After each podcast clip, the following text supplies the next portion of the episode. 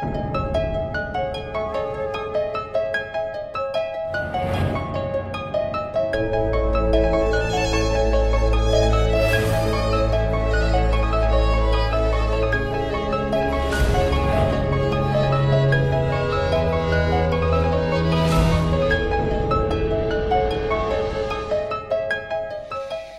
Quiero leer otra vez los versículos centrales de la conversión de Pablo y que ya vimos el domingo pasado, ¿de acuerdo? Los vemos en Hechos 22, versículos del 6 al 10, y dicen así. Pero aconteciendo que yendo yo al llegar cerca de Damasco, como a mediodía, de repente me rodeó mucha luz del cielo, y caí al suelo y oí una voz que me decía, Saulo, Saulo, ¿por qué me persigues? Yo entonces respondí, ¿quién eres, Señor? Y me dijo, yo soy Jesús de Nazaret a quien tú persigues. Y los que estaban conmigo vieron a la verdad la luz y se espantaron, pero no entendieron la voz del que hablaba conmigo. Y dije, ¿qué haré, Señor? Y el Señor me dijo, levántate y ve a Damasco, y allí se te dirá todo lo que está ordenado que hagas. Vimos cómo Pablo, yendo por el camino a Damasco, se le apareció Jesús. Y vimos también que gracias a esa revelación pudo descubrir no solo quién era de verdad Jesús, o sea, el Mesías prometido, sino que pudo entender también quién era Pablo mismo. Y resultó que era alguien no tan bueno como él se había imaginado. Cuando Pablo, después de descubrir todo esto, le pregunta al Señor, y ahora Señor, ¿qué quieres que yo haga? El Señor le dice lo siguiente, levántate y ve a Damasco y allí se te dirá todo lo que está ordenado que hagas. Y esto es lo que nos pasó a nosotros alguna vez, ¿verdad? O lo que nos debiera de pasar a nosotros si es que nos llamamos cristianos. Ahora que ya me revelaste quién eres tú, ahora que yo ya sé que tú eres el Señor y por lo tanto yo soy tu siervo, ahora, pues esto me compromete. Ya no puedo ser el de antes, ya no puedo mirar a otro lado, no puedo ser el mismo. Entiendo que si tú ahora eres el Señor de mi vida, entonces yo debo de tener un objetivo diferente, bastante diferente hasta del que hasta el día de hoy yo he tenido. Así que, ¿qué haré, Señor? Esa es la pregunta que debe hacer cualquier creyente que ha llegado al Señor y le pregunta, ¿y ahora qué hago? ¿no? A esta pregunta, que es la que, como digo, cualquier cristiano que ha tenido un encuentro real, un encuentro personal, ¿no? No virtual ni religioso, sino un encuentro, un encuentro personal con el Señor, pues le debe hacer a Jesús. El Señor siempre le va a contestar lo siguiente. Levántate y ve a Damasco y allí se te dirá todo lo que está ordenado que hagas. O sea, levántate y ponte a caminar conmigo. Recordad, estamos hablando de una relación personal. Lo que, lo que Dios quiere es que tú camines con Él, ¿De acuerdo? Que no te quedes ahí sentado en esa, en esa silla de tu iglesia no durante 40 años, sino que levántate y ve. Si después de que te he revelado quién soy yo, si después de haberte descubierto quién eres tú de verdad, si después de eso no te levantas de esa silla y vienes a caminar conmigo, no te será revelado nada más de lo que yo ya tengo ordenado para ti. Y de esto va a depender tu vida de que le conozcas a Él y así puedas saber cuál es su voluntad para ti. Y cuando hablamos de conocer estamos hablando de una relación personal, ¿de acuerdo? Y además que la sepas de sus propios labios, ¿no? Por eso vimos cómo Ananías le dice a Pablo que va a escuchar su voz de sus propios labios, ¿no? Porque está hablando de una relación personal con Jesús. No solo que le conozcas teóricamente, y tú me puedes preguntar, ¿y cómo yo puedo escuchar al Señor Jesús de sus propios labios? Luego te lo digo. Su voz de sus propios labios significa que tienes una relación personal con Él y por lo tanto Él te conocerá. Y al revés. Si no escuchas su voz de sus propios labios, puedes conocerle teóricamente, pero te llegará a decir, apartaos de mí, nunca os conocí, ¿no? Hacedores de maldad. ¿Te das cuenta de la importancia de no solo conocerle tú, sino de que seas conocido por el Señor? Y para que Él te conozca, es muy sencillo, debes caminar con Él, lo hemos explicado muchas veces, y entonces será cuando Él te haga saber sus palabras de sus propios labios. ¿Cómo? Oye, pues a través de la Escritura, a través de la comunión unos con otros y a través de la oración. Hechos 2.42, eso es la iglesia. Tú puedes conocer mucho, lo hemos dicho muchas veces, del rey de España, ¿verdad? A través de la televisión, a través de la prensa o a través de una enciclopedia. Que si él no te conoce a ti personalmente, jamás podrás entrar en su palacio. Te plantarás en la puerta y los policías o la Guardia Real te echarán a patadas. Pero si realmente el rey de España te conoce a ti, le dirá a los guardias, conozco a Tony, dejadle pasar, ¿no? Así que es mucho más importante que él me conozca y eso significa una relación personal, ¿de acuerdo? Así que camina con él y no sufras por las equivocaciones. Esas las vas a tener. El problema no es caer, sino no levantarse e ir a Jerusalén. En este caso, perdón, a Damasco. Porque allí es donde se nos ha mandado a ir. ¿Para qué? Pues para que nos, nos, sea revelado todo lo que Él ya tiene ordenado para nosotros. Es muy sencillo, no tengo que buscarme yo la vida, ya está ordenado, simplemente tengo que estar atento para escuchar lo que ya está ordenado para mí. Sabemos que nuestra senda es como la luz de la aurora, que va en aumento hasta que el día es perfecto, Proverbios 4:18, pero no somos perfectos, ¿vale? Aquí está nuestro problema muchas veces, que queremos ser perfectos para que cuando seamos perfectos entonces nos ponemos a caminar con el Señor, no funciona Así nosotros no somos perfectos, ni lo seremos hasta que estemos con Él. Pero nuestro caminar deberá ir en aumento. Si no va en aumento, es que tenemos un problema. Un problema de inmadurez y para alcanzar la madurez del propósito que Dios tiene para mi vida, tengo que caminar con Él. No basta con escuchar un, sermón el domingo, tienes que empezar a aplicar lo que la palabra de Dios dice caminando con Él. Eso es una relación personal, el resto es simplemente un conocimiento intelectual que te puede envanecer. La verdadera fe es la que produce fruto, mucho fruto. Y el fruto que Dios quiere para nosotros es que seamos testigos. Ahora lo vamos a recordar, lo vimos el domingo pasado. O sea, que podamos multiplicar su imagen, la imagen de Dios, en los demás. Eso es dar fruto. La fe que se queda sentada, la fe de domingo, la fe denominacional, esa no salva. Por muy sana doctrina que se predique, esa no salva. Por eso Pablo le pregunta, ¿qué haré, Señor? Es una fe activa. ¿Qué haré, Señor? Y el Señor le responde a través de Ananías, lo vimos el domingo pasado. Las mismas palabras del Señor las repite Ananías para que las escuche Pablo. Y le dice, versículo 14, si lo vemos en la Biblia, bueno, también lo tenemos expuesto aquí, y él le dijo, Ananías, le dijo lo siguiente a Pablo.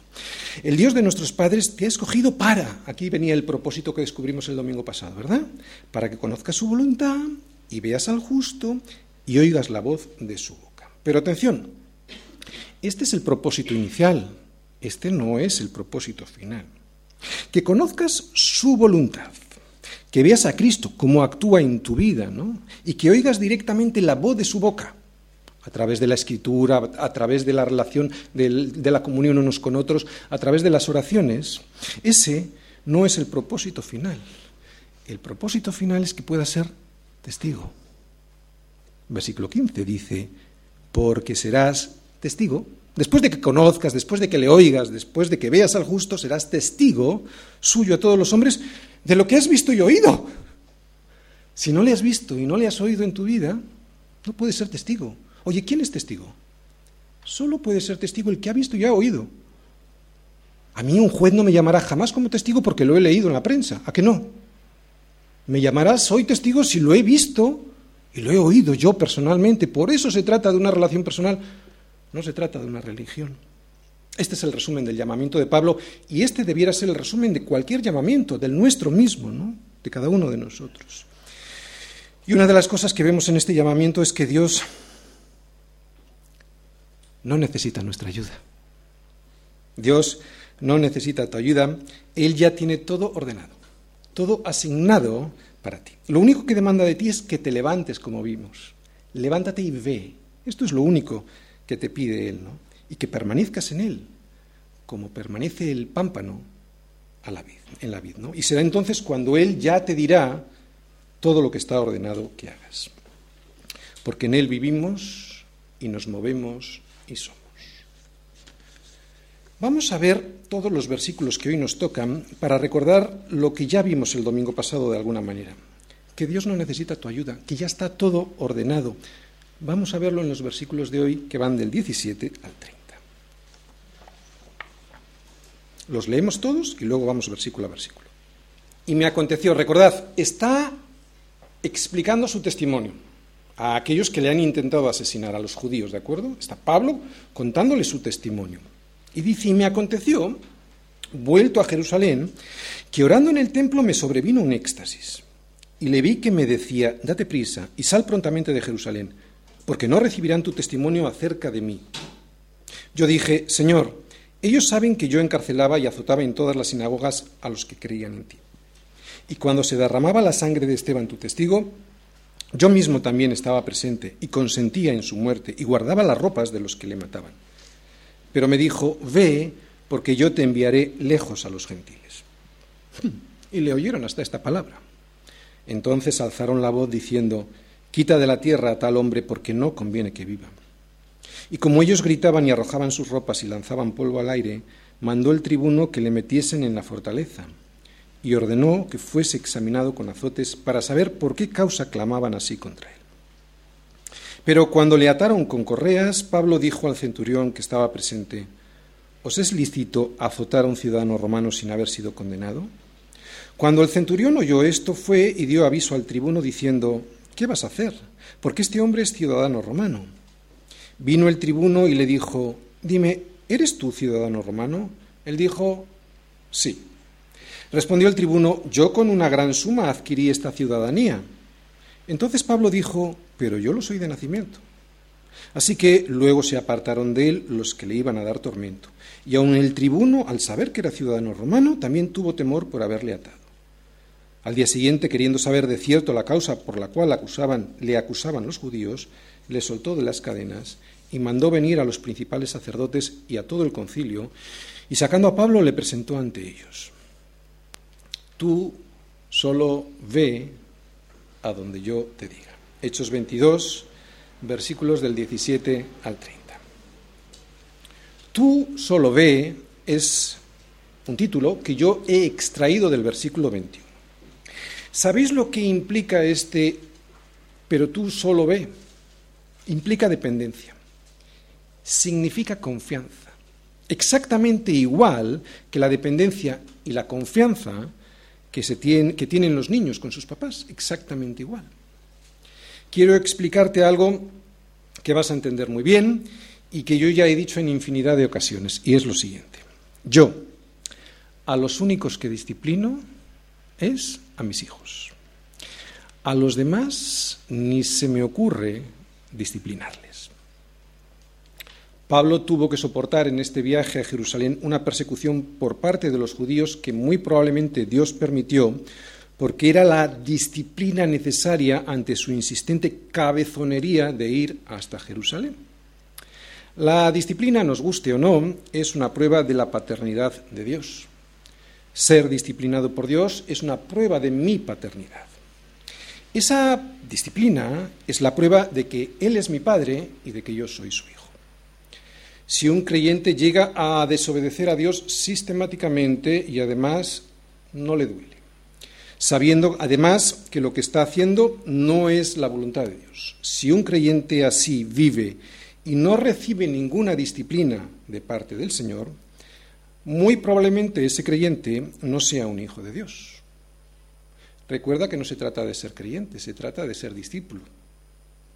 Hasta los demonios creen y tiemblan. O sea que no es no hay que ser creyente, hay que dar un paso más, hay que ser un discípulo. Y un discípulo es aquel que camina con su Señor.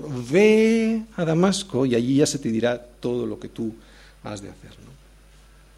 Si soportáis la disciplina, Dios os trata como a hijos. Porque, ¿qué hijo es aquel a quien el Padre no disciplina?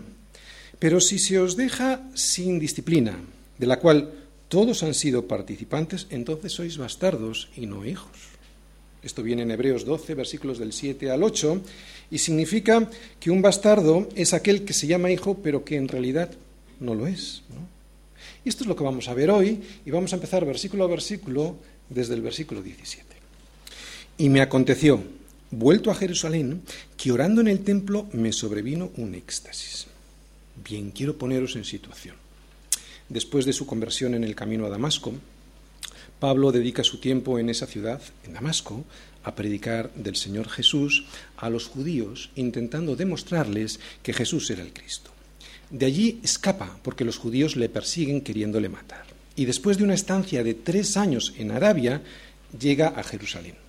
Esto lo vemos en Gálatas 1, versículos del 17 al 18. Así que os pongo otra vez, como digo, en situación, porque aquí está hablando varios años después, bastantes años después, de hecho, después de su tercer viaje misionero. Y lo que está narrando aquí él, Pablo, es justo después de su conversión, ¿de acuerdo? O no justo, sino unos tres años después de su conversión.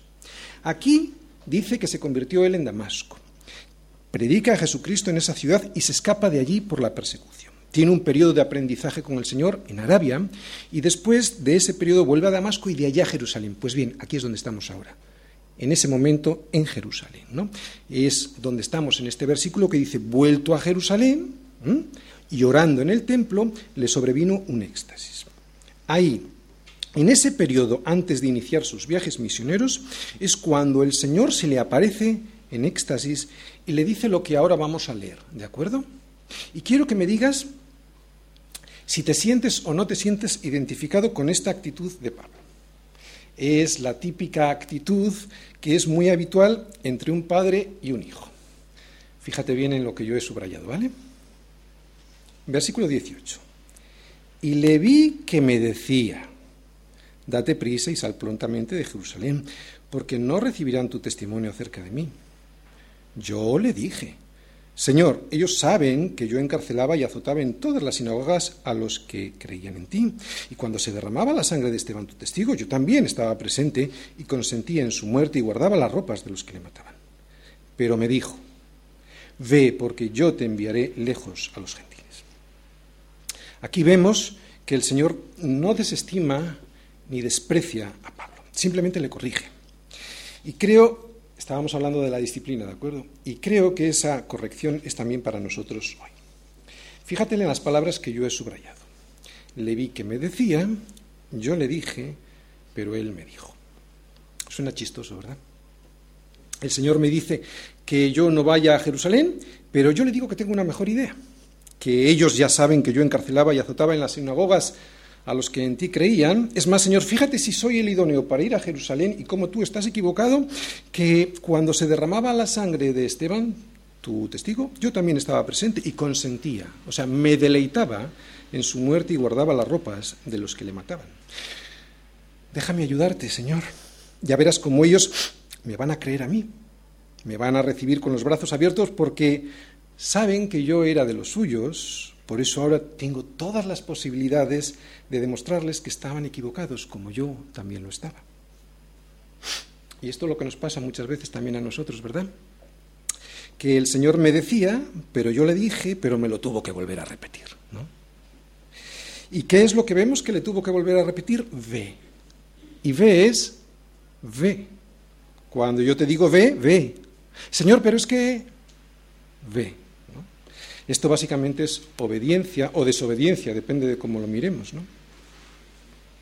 El Señor es delicado y cuidadoso con sus hijos cuando habla con ellos. Por eso Pablo le dice, o mejor dicho, por, eso simplemente a Pablo le dice ve.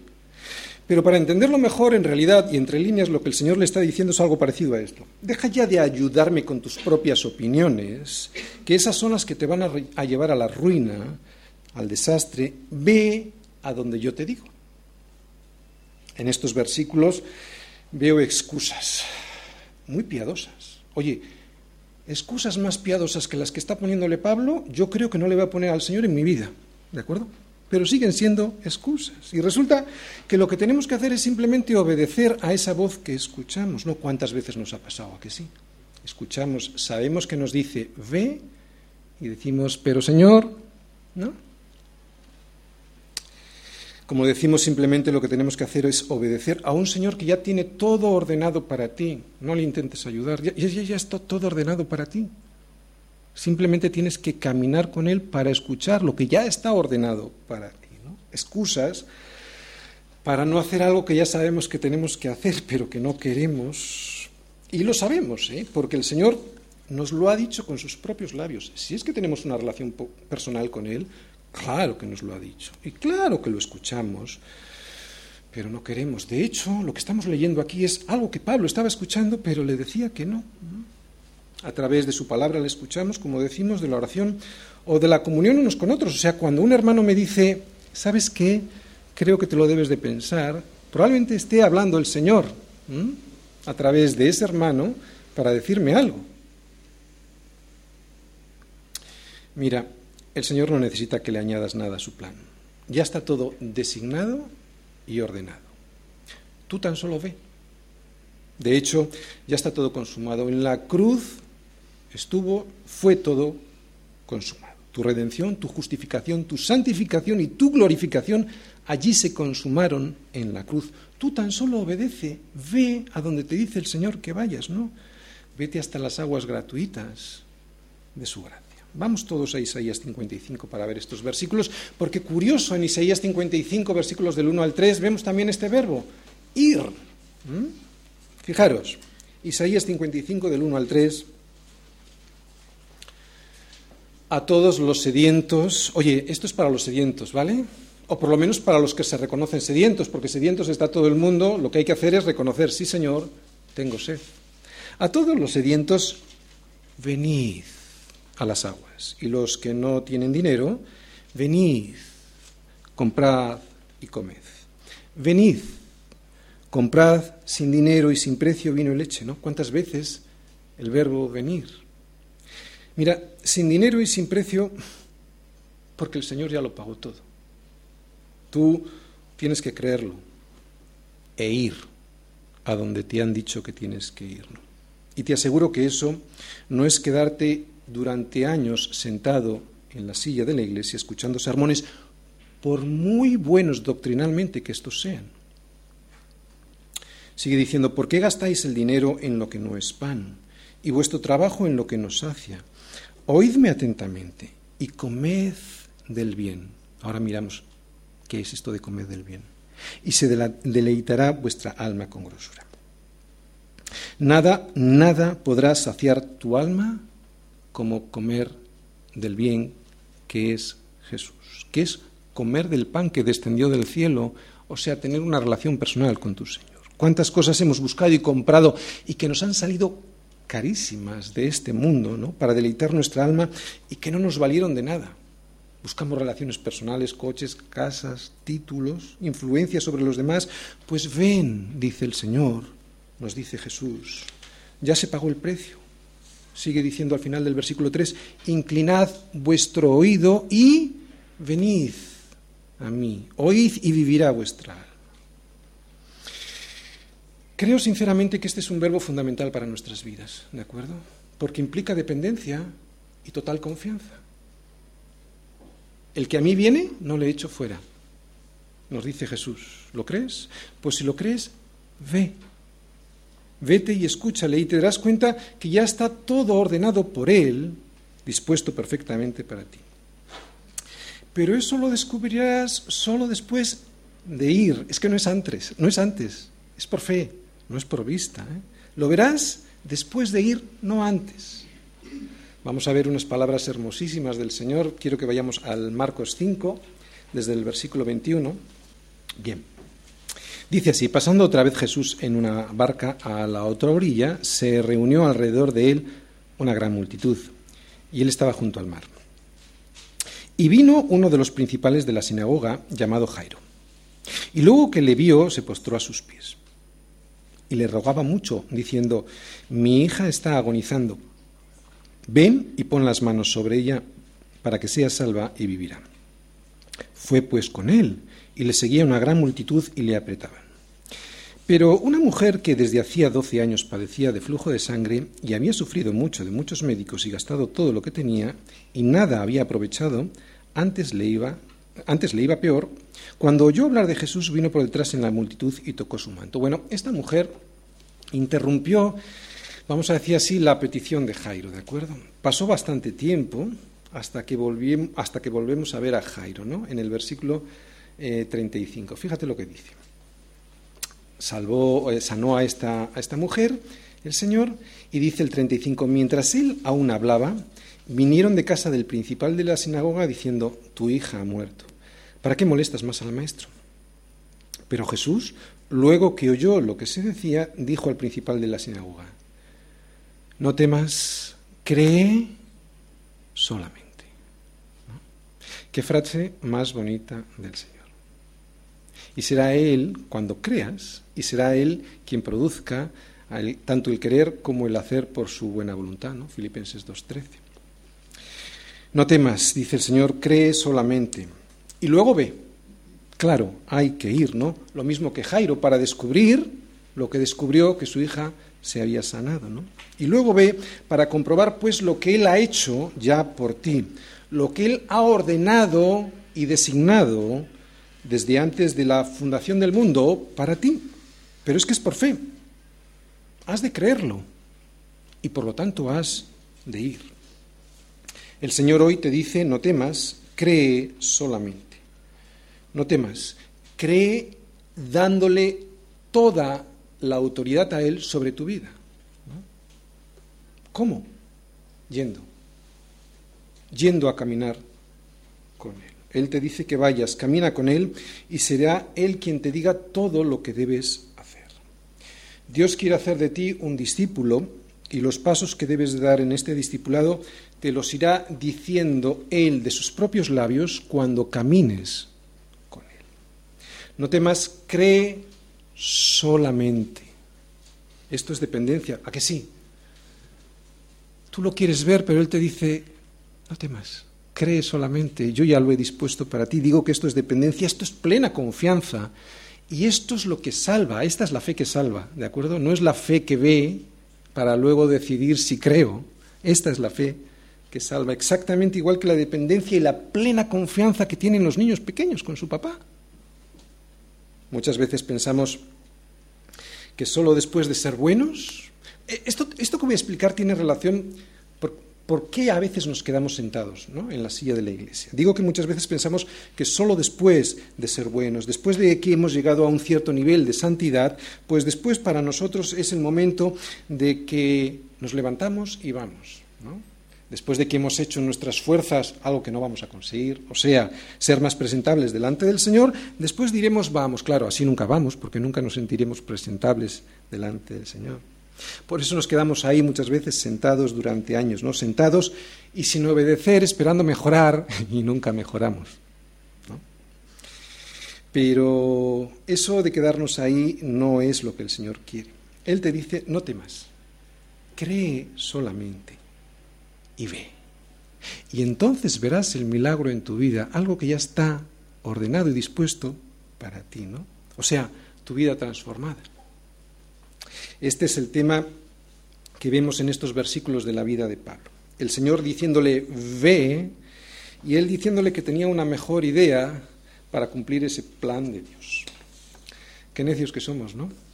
No temas, cree solamente y ve, porque yo te enviaré lejos a los gentiles, es lo que leíamos en el versículo 21. Versículo 22. Y le oyeron hasta esta palabra. Entonces alzaron la voz diciendo, quita de la tierra a tal hombre porque no conviene que viva. Como ellos gritaban y arrojaban sus ropas y lanzaban polvo al aire, mandó el tribuno que le metiesen en la fortaleza y ordenó que fuese examinado con azotes para saber por qué causa clamaban así contra él. Yo, yo he subrayado ahí y le oyeron hasta esta palabra. Y ahora te voy a explicar por qué. Los judíos no le dejaron seguir hablando porque escucharon algo que no pudieron soportar. ¿Y qué es y cuál fue esto que no pudieron soportar? Pues la palabra gentiles. Hasta esta palabra y no más. Que Dios mismo se le apareciera a Pablo y le enviara a los gentiles para que estos pudieran ser salvos por sola gracia. Ya fue demasiado para estos judíos religiosos se encontraron con la gracia, se encontraron con Jesús y no lo pudieron soportar. Para ellos era despreciable tener algún tipo de relación con los gentiles. Si además de esto se les predicaba que podían salvarse sin haberse convertido previamente en prosélitos judíos, esto ya se les hacía una blasfemia intolerable. Lo vuelvo a repetir. Lo vuelvo a repetir porque tiene una aplicación práctica para nuestras vidas. Estos judíos se encontraron con la gracia se encontraron con Jesús, la verdad, y no lo pudieron soportar. Mira, estos judíos se consideraban superiores a los gentiles, por eso no pudieron soportar que Dios los pudiera salvar también a ellos, a los gentiles, tan solo por su gracia. ¿no? no hay nada peor en el ser humano que el orgullo. El orgullo es la raíz del pecado. A partir de ahí vienen las consecuencias de este pecado del orgullo. Lo que no nos deja ver la gracia, que es el regalo de Dios, es el orgullo de creernos superiores a los demás y por supuesto más listos que Dios. El orgullo es la barrera infranqueable que nos impide llegar a Jesús. Es el inmenso y terrible orgullo de estos judíos lo que provoca el rechazo a Cristo. El orgullo del ser humano es lo que provoca es que cada vez que se te presenta la gracia la rechaces. Mira, el mensaje de Cristo siempre ofende al ser humano al ser humano no regenerado, porque la salvación es por pura gracia y no es por obras. Así que no te sorprendas si te rechazan. Lo que hace la diferencia entre unos hombres y otros hombres no es el orgullo, todos somos orgullosos. Lo que hace la verdadera diferencia entre unos y otros es si yo lo reconozco así en mi vida, o sea, si me veo pecador. Porque al reconocer esa ofensa a Dios, y el orgullo es una ofensa a Dios, puedo aceptar ser salvado por gracia y sin merecimientos por mi parte ni ninguna obra. ¿no? Juan 1.14, Cristo estaba lleno de gracia y de verdad. Y la gente ni acepta la verdad en sus vidas, ni la gracia de Jesucristo. ¿no? no acepta ser salvado por gracia. Vuelvo a repetirlo, Jesús es verdad y gracia. Estaba lleno de gracia y de verdad, dice Juan 1.14, ¿verdad? Y la gente no soporta eso, ni la verdad que es Jesucristo, ni el regalo que es por gracia. Veíamos en el versículo 21, ve porque yo te enviaré lejos a los gentiles, y en el versículo 22, y le oyeron hasta esta palabra. Y hasta esta palabra te van a dejar hablar a ti. No más. Mira, estaba contando su testimonio. Ellos, cuando tú les hables de Jesucristo y empieces por tu testimonio, soportarán tu testimonio, pero en cuanto les empieces a hablar de la gracia y de la verdad, ya muchas veces no te, no te dejarán seguir. Exactamente igual que le pasó a Pablo. Mientras le estaba contando su testimonio, todo pasaba bien. En cuanto le iba a presentar a Jesucristo, que es la gracia y la verdad, ya no podía seguir hablando. Mira, como te decía, podrás explicarles que has sido transformado. Y pensarán que eso está muy bien para ti.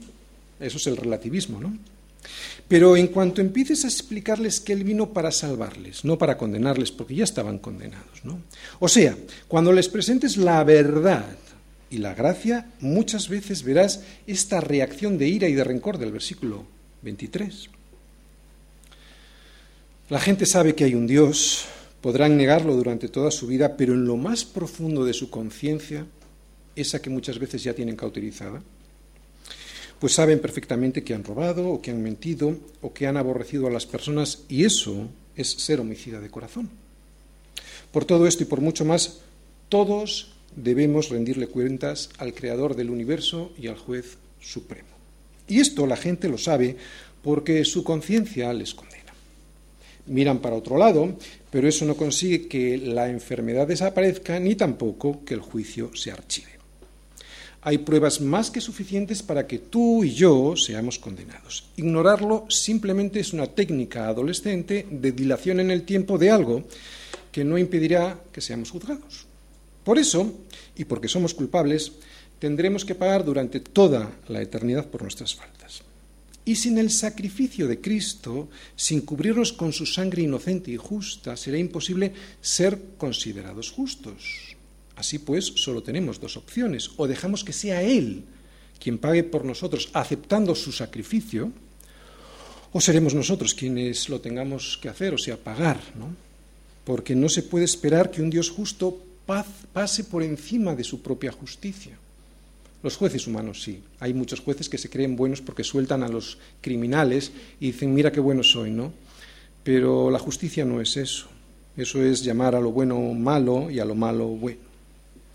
Y es norma que este mensaje ofenda, ¿no? Así que no te sorprendas que griten y arrojen sus ropas y lancen, y lancen polvo al aire cuando les presentas a Cristo. Y aunque no te lo dirán directamente, muchas veces sí que estarán deseando que desaparezcas porque no conviene que vivas, como vemos que dice ahí. Y es que eres luz.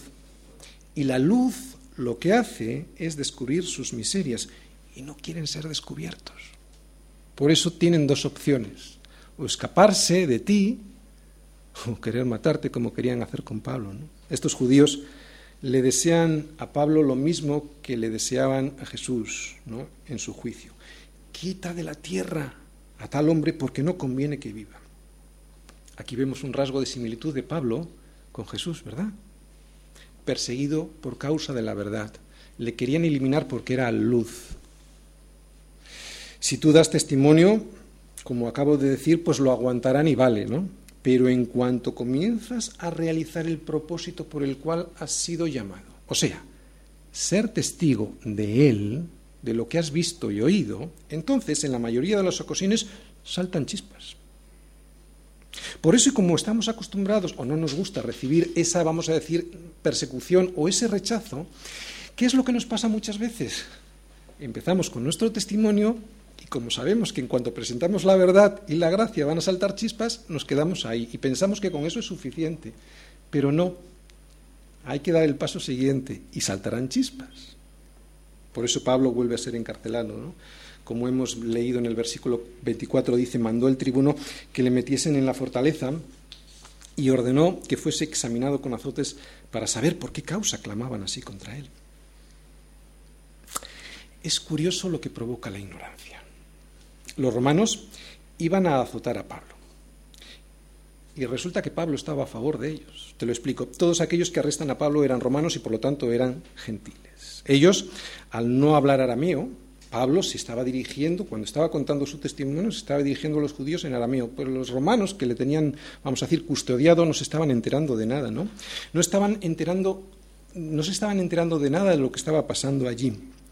Si ellos se hubiesen enterado, si ellos hubiesen hablado arameo, pues se habrían dado cuenta que los judíos odiaban a los gentiles y es lo que les estaban diciendo, y Pablo los estaba defendiendo queriéndoles llevar a Cristo, y entonces no lo habrían azotado porque ellos eran gentiles. Resulta que Pablo es detenido por gentiles a los cuales los judíos odiaban porque los consideraban inferiores a ellos, y sin embargo Pablo no, todo lo contrario, pero a quien quieren azotar es a Pablo. Así que la ignorancia muchas veces es así, ¿no? Nosotros orando por nuestros amigos y familiares, haciendo verdaderos esfuerzos con nuestro tiempo y nuestros recursos para que puedan entender el Evangelio y resulta que es de ellos de los primeros que recibimos persecución y ataques. ¿no? Versículos 25 al 29. Pero cuando le ataron con correas, Pablo dijo al centurión que estaba presente, ¿Os es lícito azotar a un ciudadano romano sin haber sido condenado? Cuando el centurión oyó esto, fue y dio aviso al tribuno diciendo, ¿qué vas a hacer? Porque este hombre es ciudadano romano. Vino el tribuno y le dijo, dime, ¿eres tú ciudadano romano? Él dijo, sí. Respondió el tribuno, yo con una gran suma adquirí esta ciudadanía. Entonces Pablo dijo, pero yo soy ciudadano romano de nacimiento.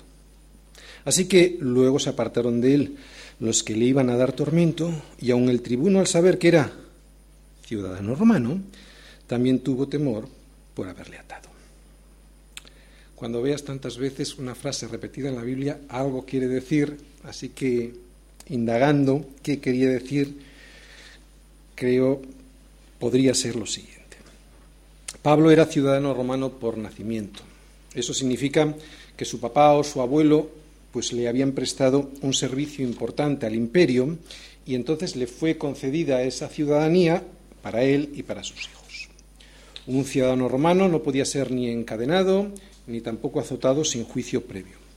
Los que encadenasen a un ciudadano romano se verían sometidos a degradaciones e incluso también a perder su trabajo. Y si además llegaban a azotarlos sin haberles juzgado, llegaban a poner en peligro sus propias vidas. Pablo deja que lo encadenen muy probablemente para tener preso de esta acción al tribuno. De esta manera, y al declarar después su ciudadanía romana, tendría más ventaja sobre este tribuno por temor a las consecuencias que le podrían sobrevenir. Probablemente. Si Pablo de todas formas hubiese mentido sobre su ciudadanía romana, hubiera sido terrible para él. Así que no nos imaginamos que estuviera mintiendo, nos imaginamos que Pablo podría probarlo. Punto uno, no hay ningún problema con reclamar nuestros derechos, ¿de acuerdo? Pero yo veo que hay otra cosa más importante en estos versículos aquí. Fíjate la cantidad de veces que se repite el concepto ciudadano romano. Yo lo he subrayado seis veces en cinco versículos, porque creo que es importante para nosotros. ¿Cuántas personas hay aquí que están deseando la ciudadanía española? Pues no la compres, ¿no? No la compres al mundo, deja que sea el Señor quien te la dé. Eso y cualquier cosa que necesites. ¿Sabes lo que digo? No te esfuerces en la carne como el tribuno se había esforzado en la carne, ¿no? Porque muy probablemente tuvo que sobornar a alguien para conseguirla. Eso es lo que significa cuando dice ahí, yo con una gran suma la adquirí. Muy probablemente tuvo que sobornar a alguien para conseguirla. El tribuno la tuvo que comprar, pero Pablo, el Señor, se la dio de nacimiento para que cumpliese su propósito. Aquí está la clave, ¿de acuerdo? No era para que él se fuese por ahí a disfrutar de su ciudadanía. Mas buscad primeramente el reino de Dios y su justicia, y todas estas cosas os serán añadidas. Tú crees solamente, y todo lo que necesites para cumplir su propósito. Él, el Señor, te lo dará por añadidura. Dios tiene su tiempo, así que no te afanes, no le ayudes a Dios. ¿Vale? No he visto justo desamparado ni su descendencia que mendigue pan. Pero este, este salmo habla del justo. Y el justo es aquel que busca primero el reino de Dios y su justicia. Y su justicia es Cristo. Dios, lo digo porque no estará desamparado aquel que busque el reino de Dios primero. ¿eh? Digo que Dios le había dado la ciudadanía romana a Pablo para librarlo porque ya estaba ordenado que así sucediese. Y estaba ordenado que así sucediese para que él pudiese ir a Roma a predicar el Evangelio, no para irse a España de vacaciones. ¿Lo entendemos? Porque él quería irse a España, pero sabemos también que era para predicar el Evangelio. Pero tenía la ciudadanía romana. ¿Entendéis lo que quiero decir? Que las bendiciones de Dios son para cumplir el propósito para el cual fuimos llamados, no para disfrutar de las vacaciones. Aunque disfrutemos, ¿eh? nadie dice que estemos fustigándonos en las vacaciones, no estoy diciendo eso, estoy diciendo que el propósito ha de ser primero el reino de Dios y su justicia. ¿Para qué quiero yo mi ciudadanía? ¿Para darle la gloria a Él o para otras cosas? ¿Entendéis? Se lo dijo Jesús a Pablo en Hechos 9 y también nos lo ha dicho hoy a nosotros, lo podemos leer, Mateo 10, 18, y aun ante gobernadores y reyes seréis llevados. Está hablando a ti y a mí, ¿eh? dice Jesús a nosotros, y aun ante gobernadores y reyes seréis llevados por causa de mí, para testimonio a ellos y a los gentiles. Así que nuestra ciudadanía es en realidad no algo para nosotros, para disfrutar nosotros, aunque la disfrutemos, sino para testimonio, para ser útiles en el reino de los cielos. Esta es la verdadera perspectiva. Al igual, este, estoy hablando de la ciudadanía, pero podemos hablar de nuestros trabajos, de, nuestro, de nuestra casa, de nuestros títulos, de nuestras relaciones personales, de nuestros talentos. ¿no? Yo sé que lo sabemos y sé que lo decimos. Todos los cristianos lo dicen. Lo que no tengo tan claro es que nos lo creamos. Cree solamente. Y cuando llegues a tu casa verás el milagro realizado, ¿no? pero cree, porque es por fe para que se realice el milagro es por fe. Y levántate y ve a donde Él te dice que vayas, o sea, a ser testigo. Nuestra ciudadanía es tan solo una añadidura para que se cumpla el propósito de Dios en nuestras vidas. O sea, para hacer el trabajo que ya está asignado para nosotros. Como la busques para satisfacer tus necesidades, la ciudadanía y cualquier cosa, estás errando en el blanco, no estás entendiendo nada del Evangelio. Versículo 30. Al día siguiente, queriendo saber de cierto la causa por la cual le acusaban los judíos, le soltó de las cadenas y le mandó venir a los principales sacerdotes y a todo el concilio, y sacando a Pablo le presentó ante ellos. Y esto lo veremos la próxima semana. Resumen. Todos podemos testificar porque todos tenemos una historia de conversión.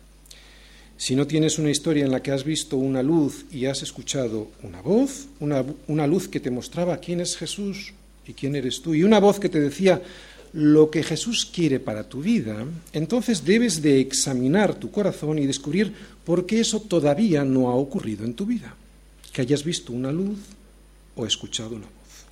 Nadie nace cristiano mis hijos no han nacido cristianos. Ellos también deberán ver una luz y escuchar una voz, si es que no lo han hecho todavía. Llegar a ser cristiano no es algo que se adquiere por herencia. Pablo era ciudadano romano por herencia paterna. Sin embargo, llegó a ser ciudadano del reino de los cielos por haber aceptado la adopción que el Padre le otorgó. Es una adopción que el Padre te otorga y tú tienes que aceptar sin una conversión, sin aceptar esta adopción, por muy bueno que uno parezca, pues no hay herencia, no hay ciudadanía en los cielos, porque no hay legitimidad para tener un padre al cual no acepto por padre. Nacer de nuevo es algo radical, es algo que trastorna todo lo, todo lo de antes. Donde no había vida, ahora la hay. Nacer de nuevo es que Dios te da una nueva identidad, que transforma todo lo que hasta entonces tú habías conocido. Esta transformación nos trae una nueva ciudadanía y esa nueva ciudadanía nos concede no solo privilegios, también obligaciones y responsabilidades. Y la principal responsabilidad de nuestra nueva ciudadanía es la siguiente, lo hemos visto durante toda la predicación, es ser testigos. ¿Qué es ser testigo? Pues hacer visible a los que no ven a Dios la gloria de Dios en tu vida, ¿no? Llevando las buenas nuevas del Evangelio de Jesucristo a los demás. Para eso es para lo que fuiste arrancado de la corriente absurda de este mundo que agoniza. No fuiste arrancado de ahí para vivir mejor, aunque evidentemente vas a vivir mejor. ¿Cómo no vas a vivir mejor si en la voluntad de Dios, si la voluntad de Dios es buena, agradable y perfecta? Pero es primero buscar el reino de Dios y su justicia, y las demás cosas vendrán añadidas. Si no estamos errando en el blanco, si venimos a Cristo solo para que viva mejor, lo hemos equivocado absolutamente. Seguimos nosotros en el centro, lo hago para estar mejor yo, no lo hago para darle la gloria a Él. Para eso es para lo que fuiste arrancado de este mundo, eso es ser santo, apartado. Vimos la semana pasada y hemos repasado hoy lo que el Señor espera de Pablo y de todos nosotros. En el versículo 15 decía, porque serás testigo suyo a todos los hombres, de lo que has visto y oído. Ser testigo ese es nuestro verdadero llamado. Y a pesar de las equivocaciones que vemos en la vida de Pablo, concretamente en este episodio que hemos visto, pues al finalizar este tercer viaje misionero, él se empeñó en ir a Jerusalén, ¿no? Pablo, aún así, nos muestra cómo él pudo cumplir con la más importante de las responsabilidades que tenía en esa nueva ciudadanía que es del reino de los cielos. Es ser testigo pase lo que pase. Mira, si en nosotros se da esa disposición, o sea, levantarnos e ir, las equivocaciones es lo de menos. El Señor va a tener misericordia suficiente como para hacerte entender que te has equivocado, como lo hizo con Pablo. Pero hay que levantarse. No puedo quedarme sentado esperando a ser mejor. ¿no? El Señor va a transformar esas equivocaciones, cuando uno se levanta, pues se puede caer, ¿no? Las va a transformar en aciertos para su gloria. Y para que puedas ser testigo, Él te va a dar una ciudadanía. Pero como decimos, no para que la disfrutes de una manera egoísta, sino para que puedas cumplir el propósito que Él ya tiene asignado desde antes de la fundación del mundo. Pablo no se gloriaba de su ciudadanía, simplemente la usaba para poner al alcance de los demás la gloria de Dios y que vieran el reino y su justicia. Y para finalizar, una palabra de aliento para los extranjeros. Si te has sentido alguna vez humillado o menospreciado entre nosotros, escucha esto. Filipenses 3, 20, 21. Mas nuestra ciudadanía está en los cielos. Lo repito otra vez. Mas nuestra ciudadanía está en los cielos de donde también esperamos al Salvador, al Señor Jesucristo, el cual transformará el cuerpo de la humillación nuestra para que sea semejante al cuerpo de la gloria suya. tú no, te afanes. Tu verdadera ciudadanía está en un lugar incorruptible y reservada para ti. Nadie te la podrá quitar. Tú crees solamente y ve a donde Él te mande. A todos los sedientos, venid a las aguas. Y los que no tienen dinero, venid, comprad y comed. Venid, comprad sin dinero y sin precio vino y leche. Y el que a mí viene, no le echo fuera, nos dice Jesús. ¿Lo crees?